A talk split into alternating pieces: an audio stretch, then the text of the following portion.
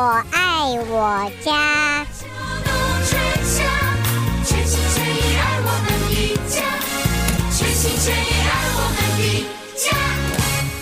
听众朋友们，大家好，欢迎再次收听在德州中文台。在今天我们这个阶段为朋友们带来的有机园地，我是胡美健。再次和吴哲芳吴博士在接下来的节目当中呢，啊，二零二四年啊，我们第二集的第二次的播出，和吴博士继续在空中和我们的朋友们来关心，在这个我们的花，我们的花也好，或者瓜果啊，这个菜谱。如何在今年二零二四，大家都能够有个丰收年？欢迎所有的朋友们一块收听。接下来先欢迎吴博士。呃，吴博士你好，欢迎再次的参加。每天好，各位朋友大家好。欢迎吴博士再度参加，这是二零二四年我们第二次的节目了啊。上半场一开始呢，虽然我们在上一次。才刚刚是一月二号播出过，和吴博士也看了一下，说了一下我们在这个时间应该做的，或者说现在在啊开心一点，希望能够现在做好了以后呢，今年接下来呢，呃，这个保证今年要保证啊，我们的现在要保证今年可以丰收。呃，我们现在的话还是按照往例好不好，吴博士？嗯呃，请你还是。再来介绍一下，再说明详细的说明一下，我们现在要做的是什么，要怎么安排？如果要是碰到来个大寒流，在一月下旬、二月中旬，那么现在做的安排是不是现在已经育种的这些就叫做白费功夫了？是否应该要多等一等？所以这些问题，我就想我们还是一开始请吴博士为大家做个分析吧。好的，好的。现现在的话，就是说我发现哈，是依照我的记录。呃，然后依照我住的地方，听过的这个地方，啊、呃，它的气候的这个这个变化，哦，它它的那个就是说走势的话呢，我发现从二零一八年一直到二零二三年，它那个我们这边的话，每年的第一第一次的寒流到达的时间有越来越往后推的这个趋势，因为我们以往的话，我因为我。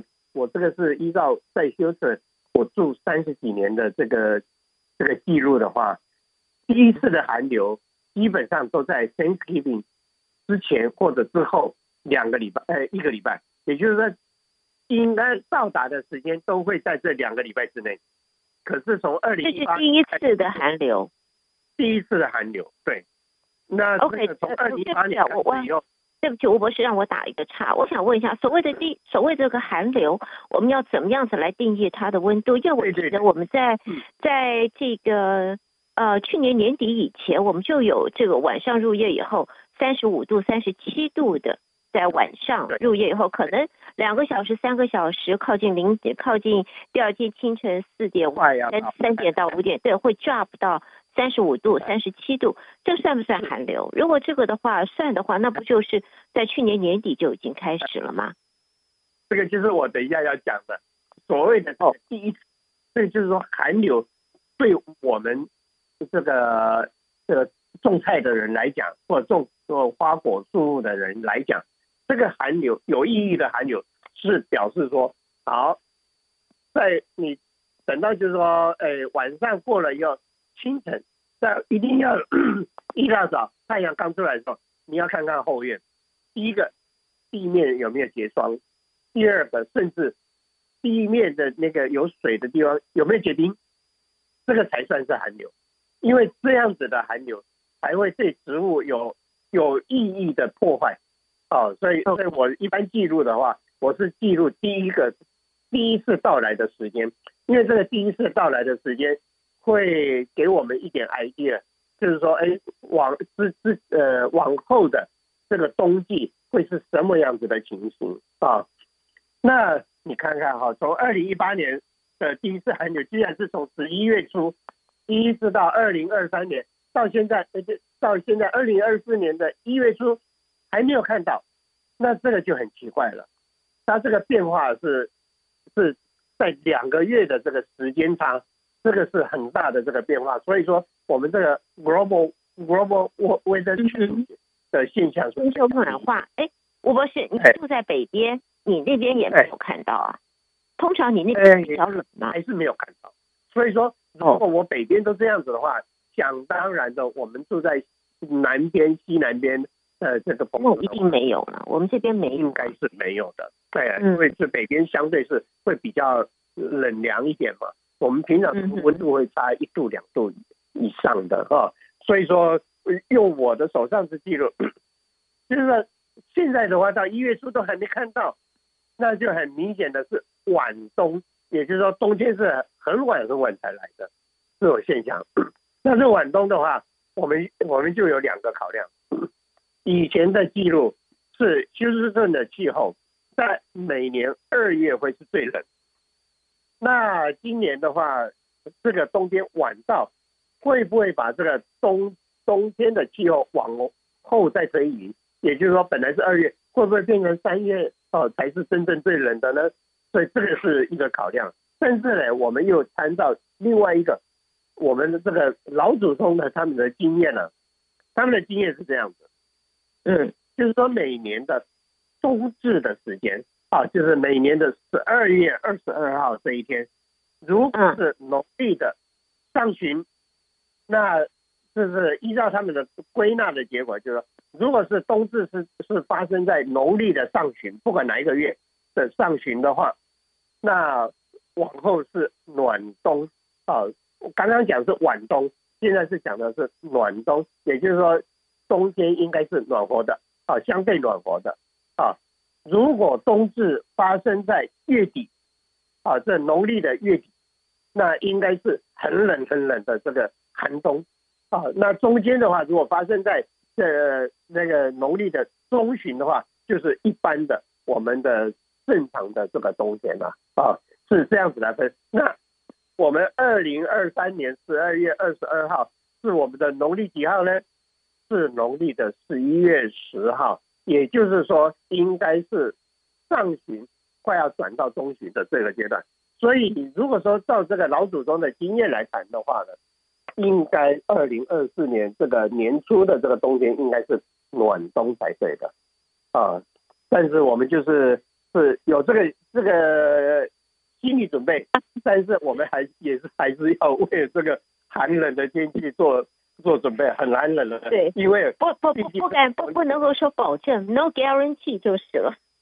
对对，所以还是要要注意了，就是说心里先慢慢的偷偷的有一点高兴，但是不能够高兴的太早，毕竟这个气象这个东西啊，连气象专家都说不准的哦，尤其现在 global weather change。造成这个气象的这个这个 pattern 呢，是是有一点奇怪啊。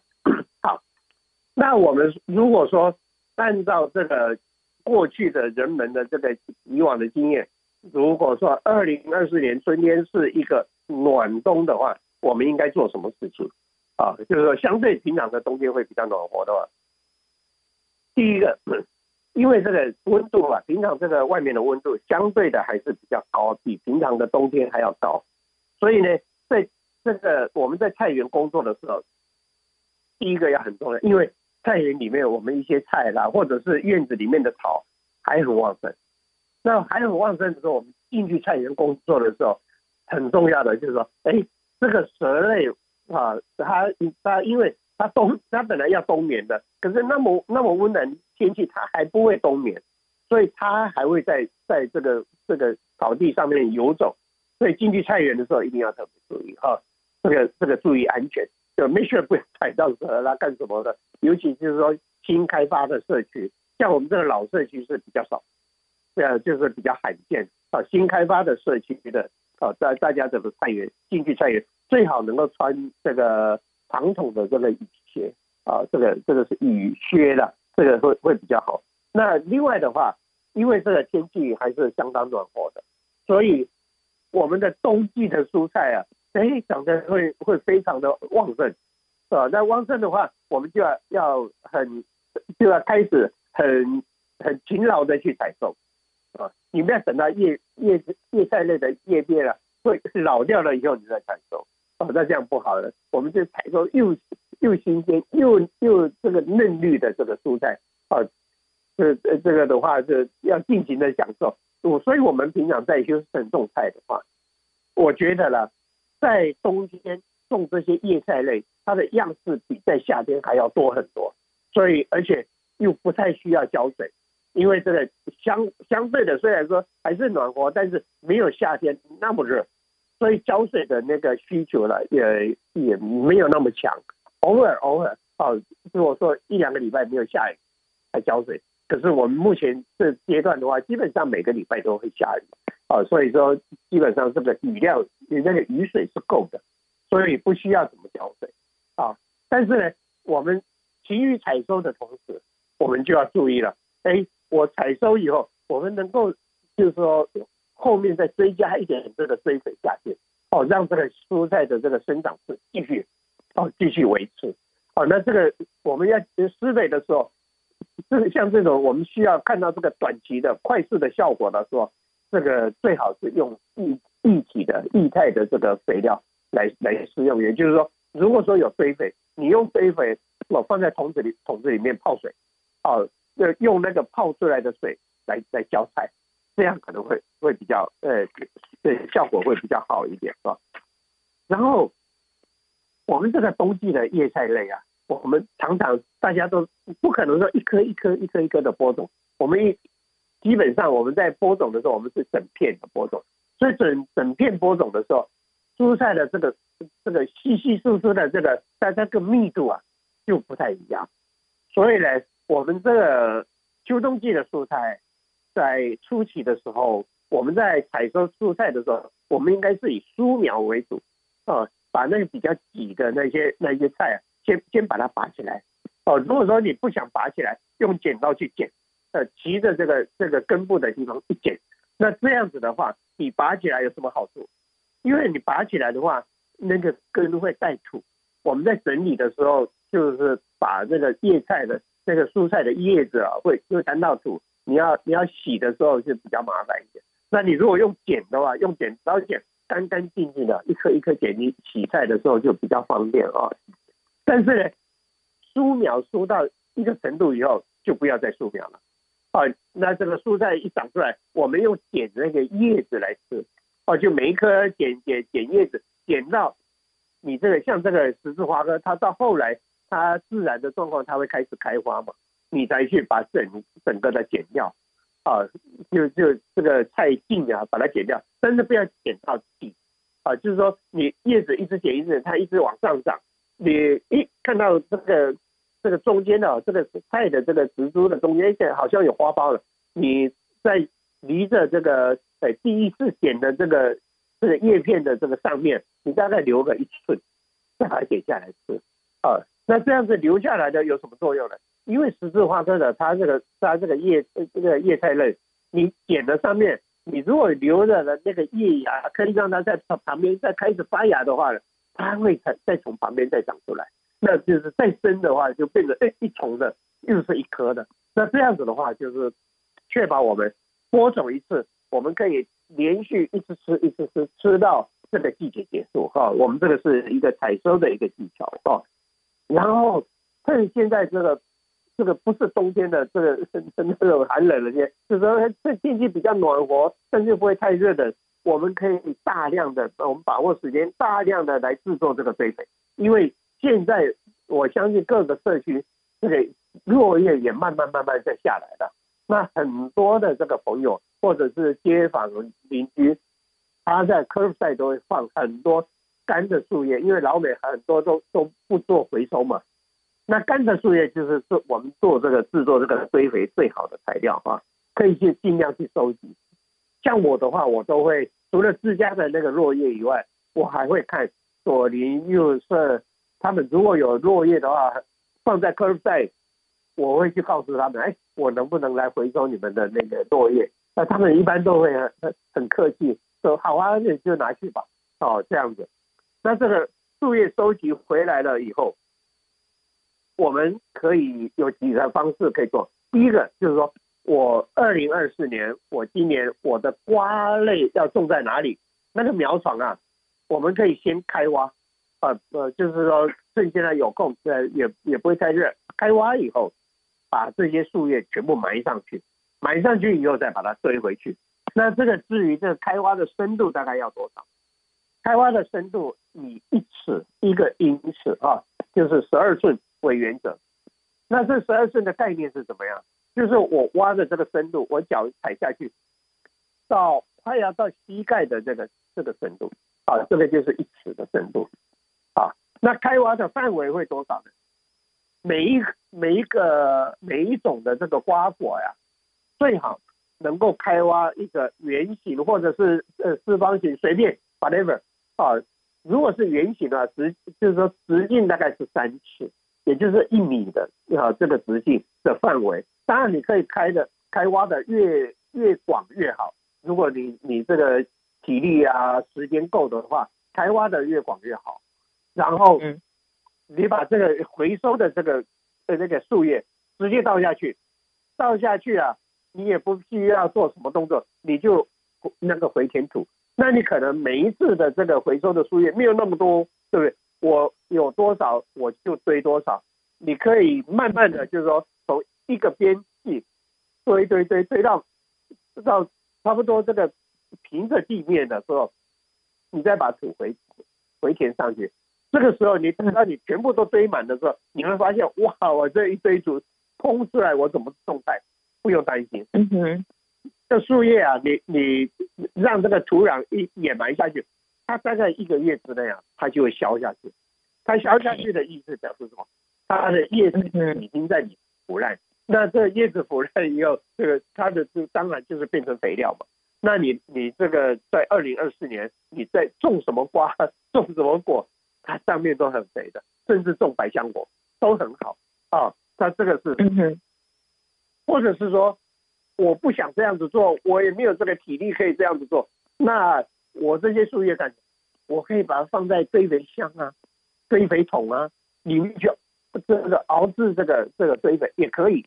那这个如果是有堆肥箱、堆肥桶的这种的啊。呃，你最理想状了，你可以去那个豆腐店呢，去买那个豆腐渣，啊，拿这个渣回来，哦，一层的树叶，一层的豆渣，哦，把它弄在堆肥桶里面去，啊，当然，你这个刚刚讲的这个种瓜的那个地方开挖以后放树叶，你中间也可以掺杂这个豆渣下去，因为有豆渣下去，它腐烂的特别快，啊，这个是可以用，然后再来你在制作这些堆肥的时候。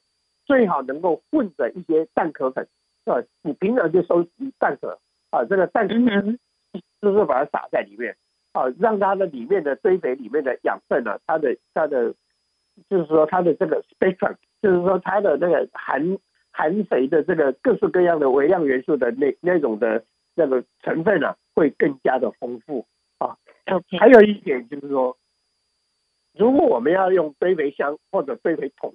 来做这个制作堆肥的，我还有一个建议，就是说，如果说家里有果树啊，我是建议说，把这个堆肥桶、堆肥箱了，你就放在果树旁边，放在苗床的旁边。那有个有很好的好处，就是说，你这个堆肥所制作出来的这个呃这这堆肥箱所所产生的堆肥，你直接就会让这个果树直接吸收，那这个果树可以长得很好。像嗯，我记得以前我曾经有一次把堆肥堆肥箱放在我的梨的叫 Asian pear 的那它那个植株然后那一年是那个那个 Hurricane 呃艾克的样子，我们听问的话停电两个两个礼拜，那时候我人也不在家，我在新加坡，所以呢停电两个礼拜，冰箱的一些中药啊，就我家太太怕坏掉。全部都丢了，嗯，结果丢到堆肥桶里面。那一年的那个夏天的那个梨啊，长得真是漂亮，又 juicy 又没有虫，长得满树，啊，哇！然后美，我已经还有一个去年就是去年的经验，二零二三年，我把堆肥桶放在我的那个那个富有的那个那个柿子树旁边，结果去年的那个柿子树的长的柿子也是非常漂亮，而且非常多，嗯。哦，所以用这一招，当然就是说这是一个概念。那你是不是可以把概念弄到菜园里面？对，我刚刚讲的就是说，我们开挖哦，那个要是要要准备苗床嘛，瓜类的苗床，我开挖嗯，回填这个树叶，再把土盖起来，这样子。如果说你没有这个体力的话，你也可以把堆肥桶放在你明年预计要种瓜类的那个苗床的旁边。我就直接在堆肥桶里面制作，也一样，效果一样非常好啊。这个就是说，我们用这个树叶在制作这个堆肥。那那刚刚讲的，如果说堆肥桶里面，你如果说可以放蛋壳，你可以放诶豆沙啊，你也可以放一点草木灰。如果说你有这个可以制作草木灰的这种条件的话，你可以放一些草木灰下去。嗯，啊，那这样子的话，我们二零二四年的菜园一定会更加的，呃，就是说蓬勃，产量会更加的多。然后再来，我们现在一月，我们今天应该是算是一月九号，对，一月九号已经快要到一月底。如果我们要来迎接这个暖冬的话，我们现在这个我们可以开始准备那个春夏季的菜园，也就是说现在可以开始翻土。如果我们菜地不多的话，哦，可呃月底就可以开始翻翻土了哈。那翻土的话，我们一般如果种种这些蔬菜的话，大概八寸就很多了。你如果说没有那个精力的话，翻个六寸也就够了。除非你要种瓜果类哈，瓜果类的话要需要比较深的这个深度。那我们这一翻土。我们也是翻土、晒土啊，这个的这这个动作，这个循环可以做个两三次。好，那每一个 cycle 大概就是两个礼拜。那你做个三次的话，大概一个半月，正好可以赶上三月初。那三月初的时候，你就可以这个最后一次翻土，呃，整地的时候就可以把那个那一些那个底肥哈打底的这个这个这个底肥啊，就放上去，然后充。充分的拌匀啊，然后再把地整平，开始播种或直接定植在里面，这样对不对？那当然，刚刚我们呃美健也讲到，就是有些人现在开始在育苗，会不会太太早？不会，现在可以育苗啊，就是说一月底、一月中、一月底，其实是一个育苗的好时机。真正你如果说真正有兴趣的话，想要种瓜，你甚至可以在十二月底就开始育苗。我见过这十二月底。开始育这个丝瓜苗的啊，就是 第一次的收成，大概就第一次采收丝瓜会在五月份左右啊。那它晚一点育苗的话，你采收的时间稍微晚一点，但是不会差很多了。那这种十二月育苗的这种一月初育的，就是针对这个一般退休的人，没有什么事情可以做，哎，你时间多的是，你可以这样子做啊，都可以。还有呢，但是哎，我想问一下。嗯，不是，如果现在就是说他们要是起就已经开始在育苗，可是家里又没有，我们我们一般家不会有什么暖房嘛，对不对？不会有这个 greenhouse，不会有暖房，对，所以呢，要么就放在房子里头，房间里面，要么就放在户外。可是这种天气的话，温度大概对于苗种来讲会不会太低了？现在育苗是不是？你现我们现在要开始育苗是要等个一个月才看到它发芽，等到我们要是花。等个三个礼拜或者一个月之后再育苗的话，可能呃五天就看到它发芽了。是，没有错，就是说你可以放在这个窗台旁边哈，比较有日照的地方啊，可以，可以，因为室内会比较暖和嘛。啊，那等到发芽发芽以后，这个就是我刚刚讲的第一次的寒流，就表示说对这个菜谱的这蔬菜啦、瓜果类能够造成实质的破坏的话。大概是在冰点的温度了，三十二度啊。那三十二度，我们就看气象预报。气象预报，哎，可能到三十二度，这个就要注意了。还有呢，大家有没有发现，我们现在的气象预报往往每天都在变，连他自己都没有底。所以，为了这个安全起见，我一般是这样看：不耐寒的这些蔬菜类啊，哦，我会在这个它到三十。四度、三十五度的时候，我开始警觉。尤其像这个菜苗，你三十四、三十五度的时候，你一的放在这个呃阳台底下，或者是放到车库里面够了。啊，就是说晚上的温度，因为现在的这个这个寒冷的天气，呃呃，这个好了，算是这个小寒流来的话，这基本上的清晨一两个小时就走了嘛。那你就白天的时候在那晒太阳就可以。所以说现在疫苗的话。基本上没有什么问题，除非真正哎呀来到这个呃三十度、二十八度、二十七度，这个时候就真的要拿到室内来。那室内来只好比如说这个我们呃这个小餐厅的旁边呢、啊，或是底下铺个报纸，还有一个一个乖乖的把它搬到室内有暖气的地方去避寒啊。但是现在这个就是说低于三十二度的温度，现在还看不到，所以应该是没有关系了，没有关系。你你即使你如果说怕的话，啊，就是说哦三十三度、三十四度有一点怕，你还另外还可以做的一件事情，你你可以上面稍微盖一下那个布。那如果说家里有这个这个旧的这个呃毯子啊什么的哈，有有布都可以盖。还有我呃我好久以前也曾经讲过，那个到那个 Harbor Harbor Freight 哦，他们往往有很便宜便宜的那种塑胶布，遮雨的那种塑胶布，哎去买那个去盖下来，可以挡风，可以挡寒流哈。因为一般如果没有风的情况下，这个天上的寒气啊，冷的这个这个。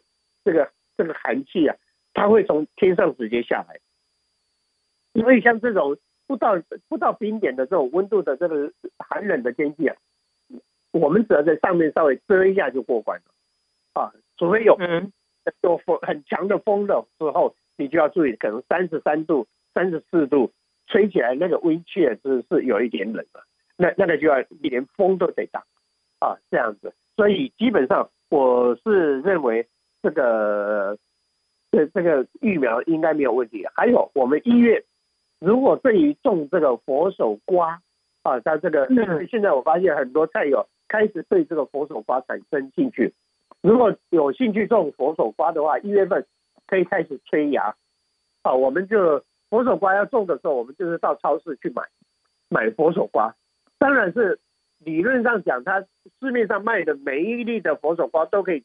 催芽都可以催得出来，但是呢，我们如果要事半功倍的话，我们要去挑那个佛手瓜，你看它那个那个屁股的地方啊，有没有开始隐隐约约有那个白色的那个芽要出来的？选那种哦，那个基本上是百分之百，而且很快，很快它就会出芽了啊。但现在是这样子，你先买回来以后，你你不急着种在土里面。你买回来以后，你找一个就是呃塑胶的这个盒子啊，里面先放一一一张这个湿的 paper towel，然后你把这个佛手瓜呀，我想每每一家大概种个两颗就很多了。你去买两粒的，是有就是说屁股的地方你可以看到有有好像芽眼快要出来的那一个了，你你平躺着放着，然后上面盖个盖子。那先不要让它晒太阳，就放在比较阴呃，就是这呃阴暗的地方，然后每天去看一下看一下。哦，如果说 paper towel 哎水分快没了，再再把那个 paper towel 弄湿，一直到它的芽出来开始有根的时候，啊，然后再拿拿去种在土里面。哦，种在土里面的话，你就可以依照那个芽生长的那个方向。你你就它的相反方向就是你要把那个根埋下去嘛，哦，就是就把根埋下，原则上把根埋下去。至于那个那个佛手的瓜呢，对，你可以平躺平躺的或斜躺的都可以，甚至现在很流行的，你看看很多人都做什么事？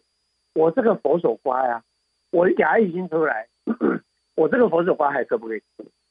这个答案是可以吃的。那你这个可以吃的佛手瓜，你要怎么样？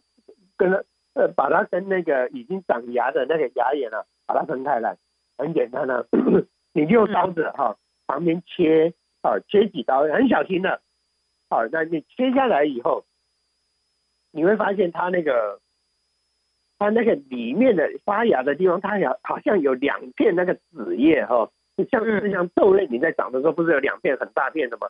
对，那个不要破坏掉就好了。哦那你你把那个那个保存下来。那拿去种的话，它可以种得很好啊，所以你，所以所以用这个的话，佛手瓜现在新流行就是这样做，然后你切下来那个那个佛手瓜的时候，哎，一样好吃啊，它不会烂掉。嗯，好，那我们在其实我们呃听众可能会觉得啊，哎，我们在里边讨论的东西啊，哎，现在就是慢慢就成为热门了，就像我们那个时候讨论过百香果。啊，我们讨论的这一些东西，哎，这些种植后，哎，讨论讨论，哎，结果发现，哎，大伙都在种，越来越多人种了，相信很快的佛手瓜也会成为就是另外一个新的热门的种植的呃选择，大概今年也就会开始，会明年会越来越多。好，我们在这呢，呃，今天我们的上半场在这先暂时的告一段落，休息一下，然后呢，下半场我们开始，还是请吴博士继续来谈一下佛手瓜，因为有听众在说啊。佛手瓜，他们呃第一个想问的是，可不可以插枝，可不可以接枝？然后呢，要怎么样子让它能够呃怎么讲？因为佛手瓜有刺，所以想知道呢这个呃要要在培养的时候注意的事项。反正有很多的问题，我想我们下半场开始的时候，我再把问题再重复一次。这里我们就先休息一下，好吧？吴博士，好，休息一下再展开下半场。好，好，OK。好，朋友们，欢迎继续回到在今天和吴哲芳吴博士带给大家的有机园地，我是胡美健。我们现在要进行的是下半场了。上半场呢，谈到了在这个时节可以做到的事情，应该做的，或者呢，呃。育种啦，这个种呃这个瓜苗啦，在现在都可以要注意的一些温度方面的这个保护，吴博士也在前面为大家做了说明。那么要我们结束上半场的时候，吴博士我们讨论到佛手瓜，呃，现在我们也预。虽然跟天气预测不一样了，这个天气现在这个 forecast 的话，这个 weather forecast 常常不准啊。呃，不过这个佛手瓜的种植，我们在这里看起来会和百香果一样很准的，会越来越多人要种的。那么刚才吴博士就谈到了佛手瓜了，呃，我想听众朋友也有一些问题，我想一开始吴博士我们就先把这个问题我先提出来后，请你来分析好不好？好，好的，好。好，呃，听众问的就是佛手瓜，第一个可不可以用插枝的，还是一定要用接枝的？然后再来的话，呃，有听众在问的就是，因为如果是插枝的话，啊、呃，这剪下来插枝长的话，要多久才能够开花结果？呃，要长多大？然后呢，佛手瓜它的，呃，它是就是它是长成一棵大树呢，还是像一个 bush 一样，像一个树丛一样？它的高度或者是怎么？如果是个大树长高的话，那么听众就说了，这个要是长得跟他们家的那个百不是百香果，那个是什么？grapefruit，呃，柚子，柚子是呃葡萄柚，葡萄柚啊，葡萄柚是个树，它是长得像葡萄柚的树那样子的话就太高了，那可不可以把它就是修剪变成它的金桔树的高度？金桔树有多高？我也不知道它家多高。以我这种这个。号称五尺二寸，实际上大概也就是最多五尺二寸的身高，跟我差不多吧。呃，我这样子想，不知道可不可以。那么还有听众在问的呢，就是佛手瓜的花很香，嗯啊，那么它的花有没有公花母花？是否要人工？就是花粉，就像我们那个百香果一样，要人工授粉、人工花粉这样子。是不是要这样子做才可以？所以这几个问题，因为谈到了佛手瓜，现在也有不少听众都在关心佛手瓜，还有人在问佛手瓜怎么吃啊？是煮的吃还是当水果吃呢？好，这些我想我们今天在下半场，我们就先专注的佛手瓜这边吧。哇，这个问题很多哦，一个一个啊。好，这个佛手瓜能不能用用这个插枝的？原则上是可以的。但是就是说，这上面的，就是外面的报道都说可以，但是我还没有试过。为什么？呃，没有试呢？因为你佛手瓜一颗长出来就已经很茂盛了，就不太需要这样。那嫁接的话，接枝的话，我想大概你真的要，可是你要嫁接的话，你弹幕是用哪里呢？这些其实都没有这个需求，我觉得没有这个需求啊。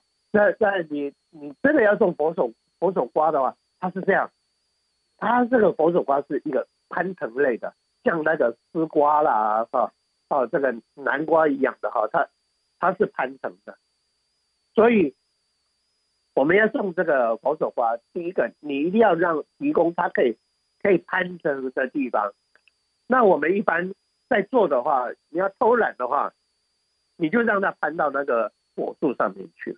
像我的话，我在做实验的时候，我是让它攀到这个无花果树上面去，因为无花果树它等到它开始结果以后，它需要的那个阳光就没有那么多，所以我就让这个那个佛手瓜的藤攀上去，攀上去以后，它可以开始，它长得很旺盛的。这个佛手瓜是非常非常强势的，它的唯一的罩门在哪里呢？佛手瓜怕那个太强烈的日日光。也就是说，你到夏天很热的时候，它怕热。夏天，然后你有西晒的这种日光的话呢，它那个叶子就会慢慢慢慢受损。那受损，整个瓜藤啊，它的生长势就就弱下来。所以要种这个佛手瓜，最理想的状况就是说，我的种植的这个棚架也好，或是它的果树也好。应该是种在没有西晒的这种阳光的这种这种环境底下，它会长得很好。而且而且这个佛手花大概在六月七月，因为八月的话开始这个阳光太热，七月底就开始太热的阳光。你到七月底七月初之前，哇，那个那个佛手花长出来那个须须啊，到处乱窜，可以可以干什么？我们可以采那个龙须菜来吃。呃，就是说，在它在结这个佛手瓜的同时，我们还可以吃它的瓜藤啊。那当然是它这个瓜藤你采的话，你的那个佛手瓜的产量就会受到影响啊。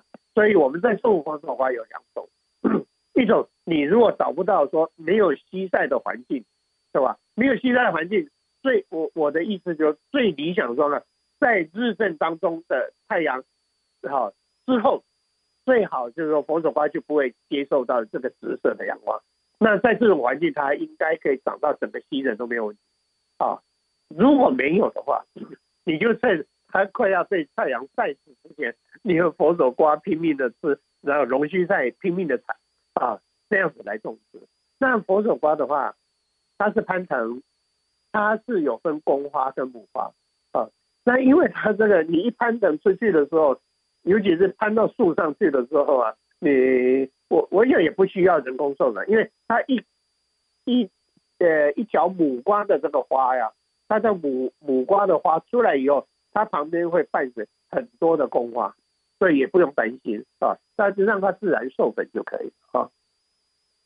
然后你如果说真的是要用茶枝，我知道有人有有做茶枝，呃，然后有活的，但是插枝的话，因为佛手瓜它生长很快。它当年就可以，它只要是沙枝让它长出来以后，它很快就可以开枝散叶，应该当年就可以收到这个，可以吃呃享受到这个佛手瓜跟这个龙须菜。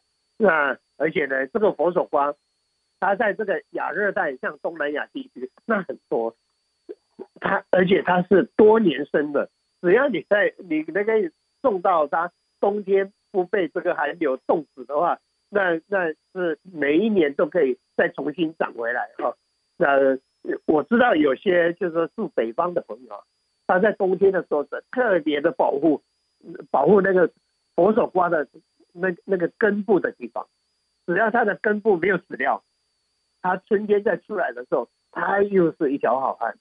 哦，这也可以这样做。但是因为佛手瓜的话，它育苗也简单，哦，它生长也快速。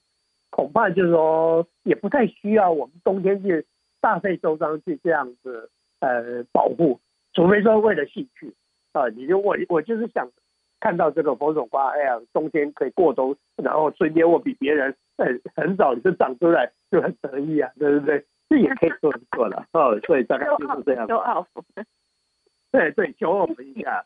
呀，其实哎，我想我们好像弄错了耶。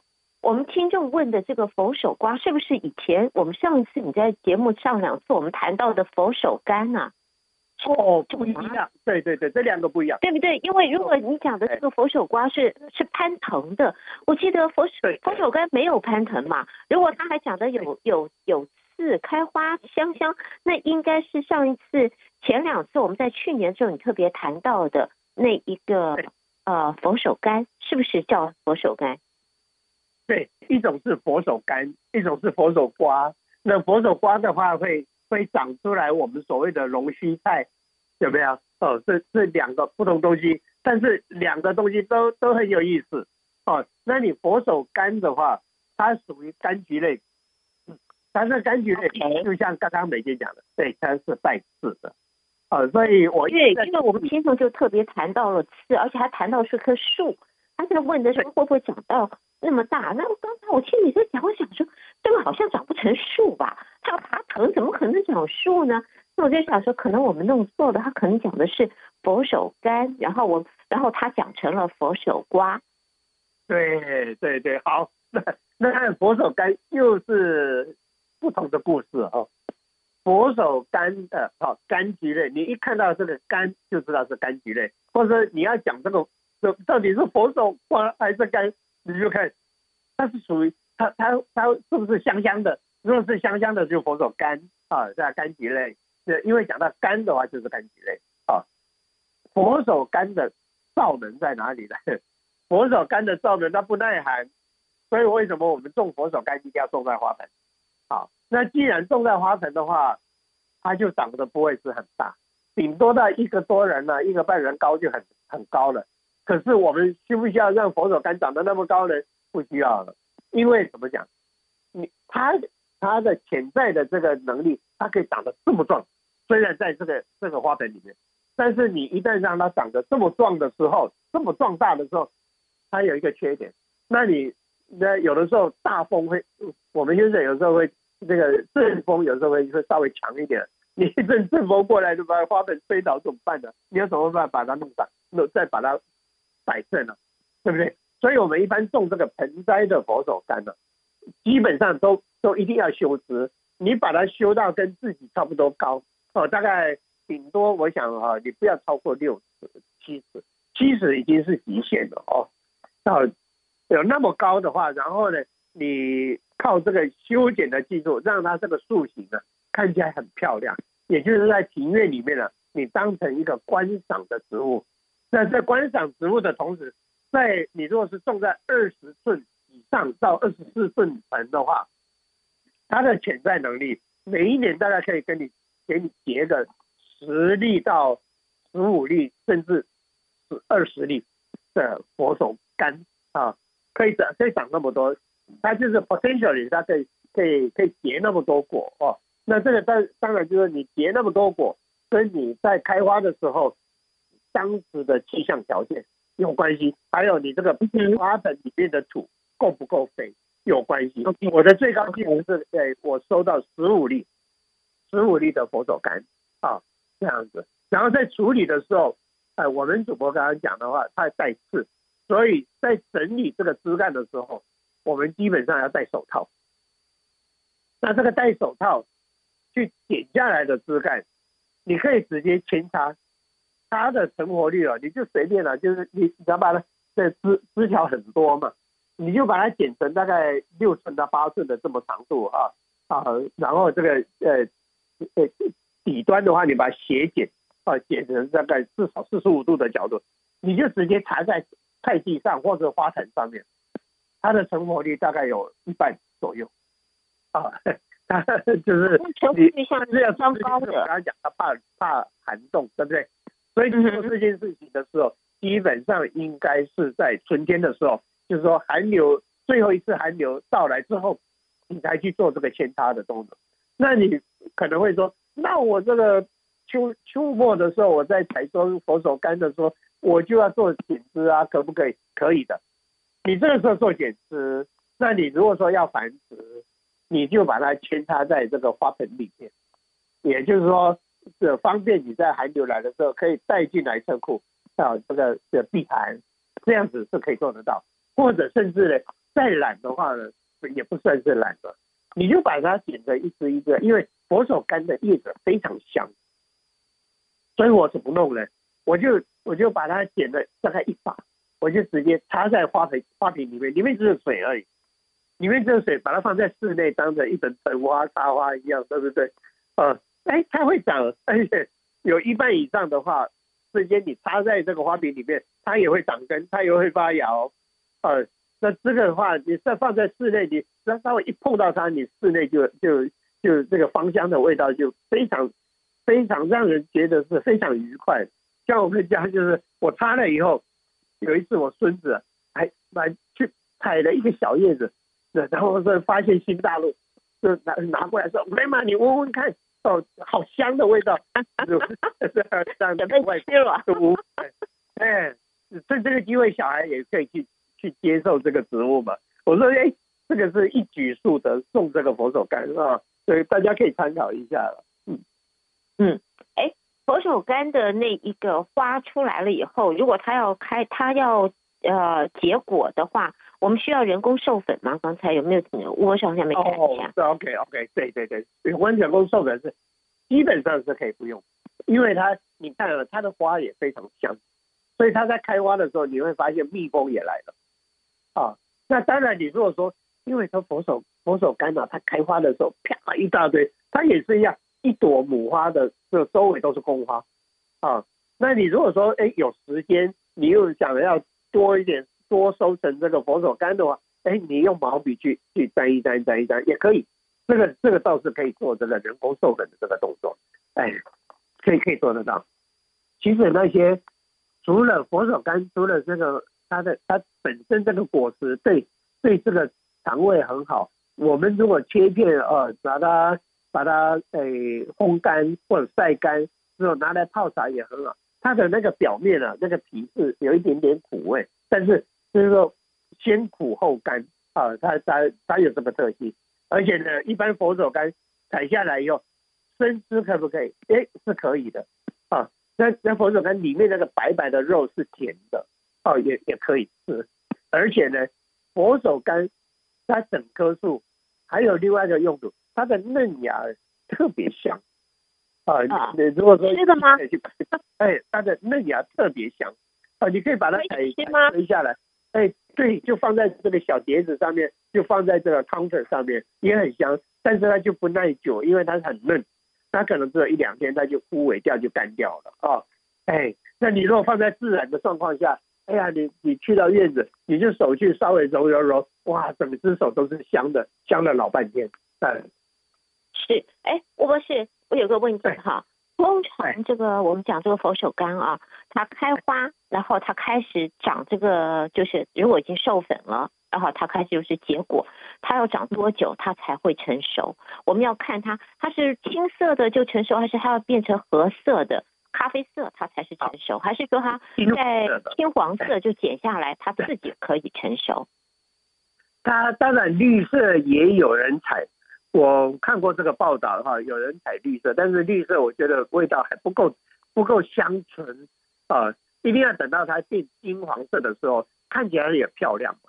那这个佛手柑的话，这个果实在东南亚地区啊，他们一般是采下来供在这个这个大大厅里面，因为它会产生香味啊，它提供香气，等到香气差不多再拿来吃哦，在在东南亚很很 popular。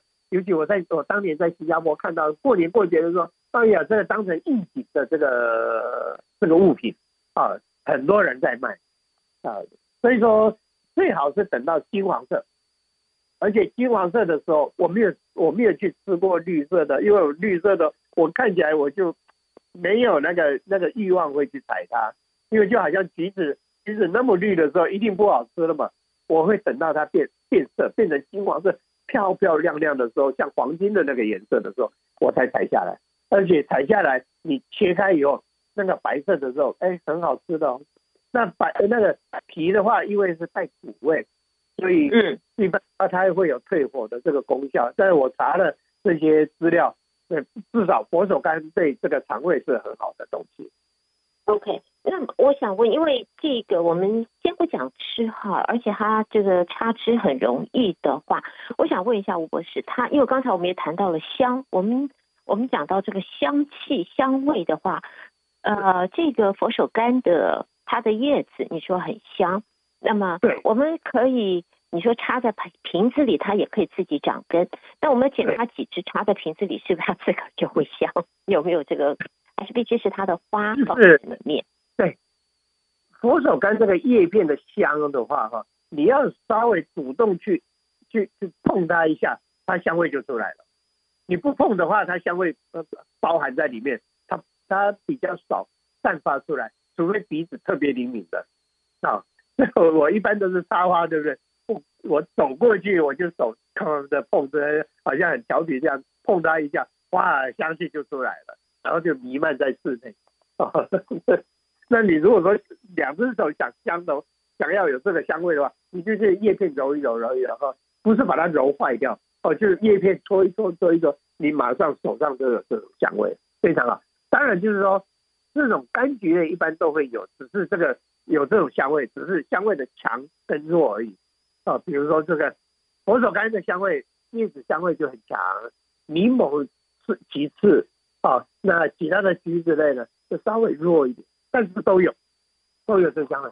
那至于花的话，每一种柑橘类的花都非常香，非常好的，而且这个香味是自己散发出来，你不用说用手去搓揉，呃，搓揉才会才会散出来，不会。所以这个就是为什么很多人喜欢种这个柑橘类，因为它春天在开花的时候就很很香。那这个佛手柑呢，从开花一直到收成，最好能够有至少大概四个月到六个月之间。哦，就是看它，它基本上它每年都会开花，只是说每年开花它生长的速度就不太一样。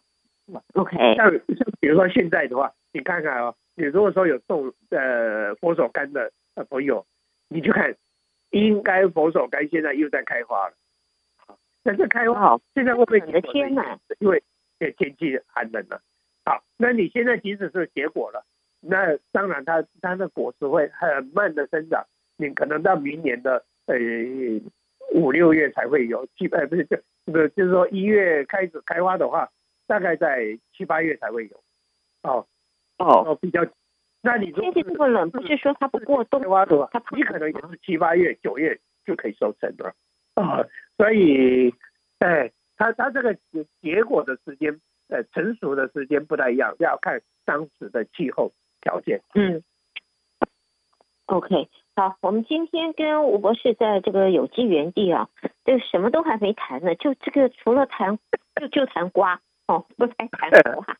佛手瓜，佛手柑。谈到我谈了好多瓜，呃，时间上面我们大概还有两分钟左右的时间。我想在结束我们今天和吴博士我们在有机园地的下半场的节目以前，最后这两两分钟的时间，相信吴博士很快的谈一下，因为一开始就谈到了这个堆肥，然后我们也谈到了上次我记得我们还特别谈到了草木灰，对不对？那么草木灰的话，我们有一个特别的计划。呃，我想吴博士在我们结束以前，我们再请吴博士把这个计划跟大家再稍再谈一下，好吗？介绍一下。好的，好，我我大概在呃一月嗯一月十四号，我会我会跑一趟国际中心，那个时候我就可以跟这个呃国际中心的负责人面对面的，我们来把这个想法把它落实，所以应该在二月的节目，我会跟大家 update 一下。啊，基本上的 idea 就是说，因为那个菩提中心它有五百一十五个 acre，好大的一块地，他们有农场在那边哦，有一个出家师傅在负责。那他这么一一大块地，往往会有一些枯枝树叶哈，他他要整理嘛，那要整理的这些枯枝啊，他们他们不可能去去就是说费心的去弄那个堆肥，因为他们这满地都是都是树叶。那至于那些枯枝，他们就会去烧掉，所以他们呃当地的话是平常就有很多的草木灰了。那我是想说，我们如果说能够办一个活动，去那边也不要说白拿他们草木灰，我们就当成一日义工嘛，我们就帮他们整理那些枯枝啊，然后来一起来烧，烧完以后，反正这个菩提中心多出来的草木灰，我们就可以跟大家一起分享，反正有趣的。人人有份，这样子，呃，而且趁就是说趁机也可以去外面郊游。他那个福利中心的位置啊，从我们休斯顿这边开车过去，大概要一个小时多一点点。从我金卫这边开过去是七十迈，我要因为走的都是乡间小路，所以我要我要开大概一个半小时才会到。啊，OK，所以是这个距离是这样。那现在我想要呃考虑的就是说，因为我们这个是。单程就要一个钟头，去到那边，然后我们要 work，我们中间的 logistic，我们应该要怎么解决？我可能我我现在还在慢慢在想，就是大家的中餐要怎么解决？我不知道，我们各自带吧？有没有有没有人力能够应付我们呃我们的这些朋友过去，或者是说我们自己带过去，我们自己可以带，或者我们就是去 picnic。对，像这个 picnic，然后这个就是说我们为了 respect 他们这个菩提中心，因为它是一个禅修中心，呃，就是没有没有荤食的。即使是我们自己准备的话，可能准备素食的东西过去这样子。嗯，OK，好。不过我想这是一个计划啊，那么也麻烦吴博士在跟菩提中心的负责的这个单位商讨之后，我们在二月份的节目当中再再来和大家谈啊。不过呢，我也有个好消息，因为在今年二零二四年一月，我们会多增加一次和吴博士的有机园地，下个礼拜。哎嘿嘿嘿。下个礼拜我们要继续和吴博士，呃，有机园地啊，今年三月份呃一月份我们有三次的节目，所以也预告一下。好的，那么在今天我们的有机园地这个下半场在这要告一段落了。再次的谢谢哲芳吴博士的参与，也谢谢朋友们收听。那么吴博士，我们就下个星期继续空中再聊了，好吗？好，好，谢谢，好，好，嗯，好，拜拜。OK，拜拜。